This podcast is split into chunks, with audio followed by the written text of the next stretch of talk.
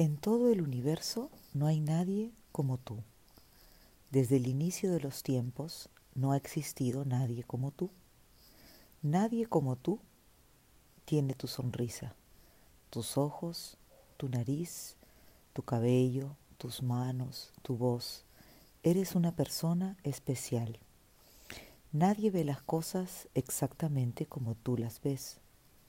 En todos los tiempos no ha existido nadie que ría como tú, que llore como tú.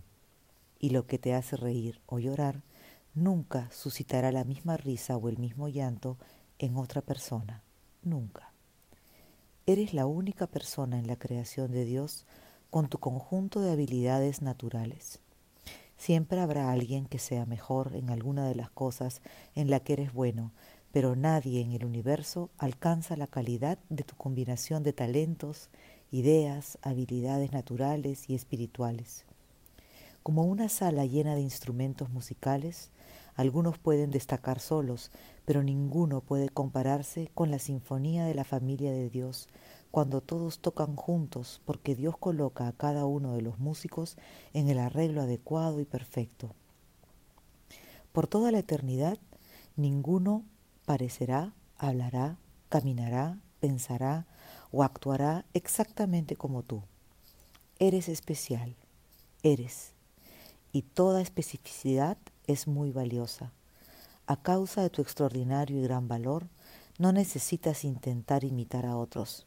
Acepta y celebra tu diferencia e incluso esas partes de ti que juzgas como insuficientes.